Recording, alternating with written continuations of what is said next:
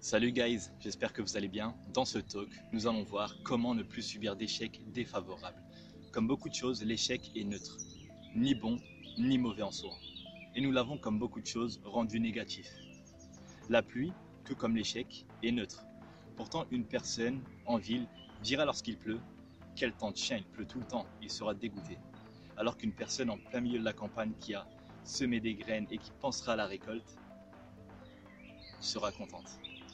Pourtant, c'est le même phénomène. L'un l'a rendu négatif et l'autre l'a rendu positif.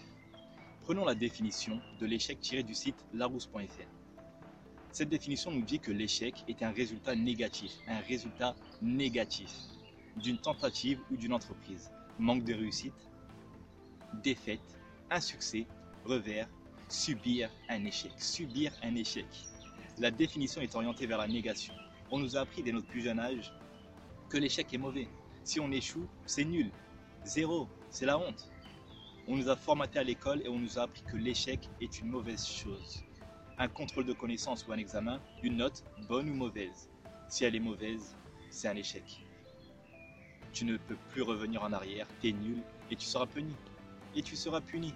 Tu vas redoubler, tu vas te retaper tout le programme parce que tu n'as pas compris trois concepts, trois leçons, trois matières.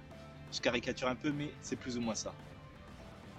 Le rôle d'un éducateur, ce n'est pas de t'assommer à coups de 3 sur 20, va-t'en, t'es nul. Non, loin de là. Il a un rôle d'accompagnateur. Un élève ou un étudiant a une mauvaise note, il ne l'aura pas, pas définitive. Il lui laisse le temps, il lui laisse la possibilité de revenir sur la matière afin de mieux la saisir.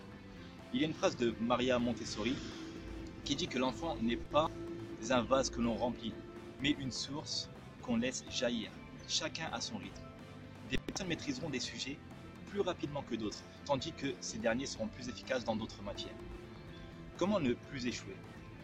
Comment faire en sorte de réussir constamment? Tout simplement en changeant la définition de l'échec. J'ai décidé, et vous pouvez décider, de rendre la définition de l'échec positive. On est libre de ne pas accepter leur définition négative qui nous impose, car l'échec n'est ni bon ni mauvais en soi. Seuls nos choix comptent. Et c'est à nous de définir l'échec comme, comme bon ou mauvais. C'est à nous de choisir. Pour moi, l'échec n'égale plus d'effet de résultats négatifs, une chose qu'on subit, mais un apprentissage, un progrès, un retour d'expérience, une chose qu'on utilise pour avancer. Il existe une méthode d'apprentissage qui est basée, qui est basée sur l'échec. L'apprentissage essai-erreur.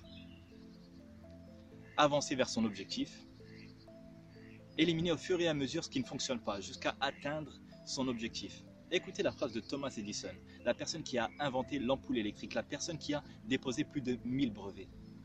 Il nous dit, je n'ai pas échoué. J'ai simplement trouvé 10 000 solutions qui ne fonctionnent pas.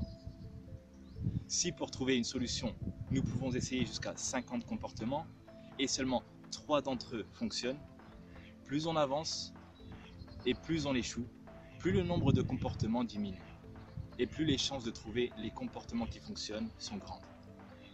Voyez l'apprentissage par essai-erreur comme un chemin qui se réduit au fur et à mesure qu'on avance. Et plus on avance, plus nos chances de réussir augmentent. Et l'échec est le moyen qui nous permet de réduire, de réduire ce chemin. Bien évidemment, le but ce n'est pas ce d'essayer et de réessayer bêtement la même chose jusqu'à que ça fonctionne. Ben non, ça ne fonctionnera pas. Albert Einstein nous dit clairement que la folie, la folie, c'est de se comporter de la même manière et de s'attendre à un résultat différent. Donc, si vous échouez, ce qui est bien car ça vous permet d'avancer, ça vous donne l'opportunité de vous améliorer, de progresser. Donc si vous échouez, cherchez à comprendre pourquoi. Pourquoi vous avez échoué? Tirez profit de votre retour d'expérience pour ne pas reproduire cet échec et essayez avec une autre approche afin d'atteindre votre objectif. Un apprentissage par essai-erreur. Pour moi, l'échec est une bonne chose. Un apprentissage, une opportunité de s'améliorer, d'avancer. Et vous, les lifelong learners, ceux qui apprennent tout au long de la vie, quelle est votre définition de l'échec? Merci d'avoir suivi ce talk. Si vous souhaitez mieux apprendre et mieux mémoriser, vous êtes libre, comme d'habitude, de télécharger mon livre numérique pour mieux mémoriser et mieux apprendre. Vous avez le lien dans la description ci-dessous. Si vous avez aimé ce talk, mettez un pouce positif et partagez cette vidéo. Si cette vidéo est un échec, ne mettez pas de pouce négatif définitif, mais un commentaire constructif qui me permettra de m'améliorer et de vous apporter plus de valeur. En attendant, développez vos connaissances, mettez-les en pratique, enseignez-les aux gens pour un monde meilleur. See you. Bye.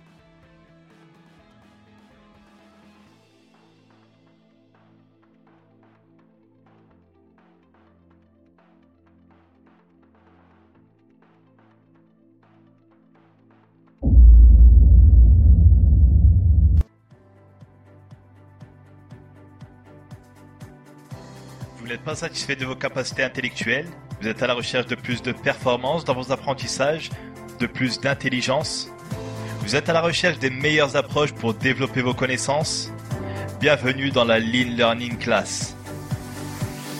La classe de ceux qui veulent développer leur capacité d'apprentissage et leur intelligence en mode broadcast, transmission de conseils et de méthodes pour mieux apprendre et partage de connaissances dans divers domaines pour être plus intelligent, plus performant et plus heureux.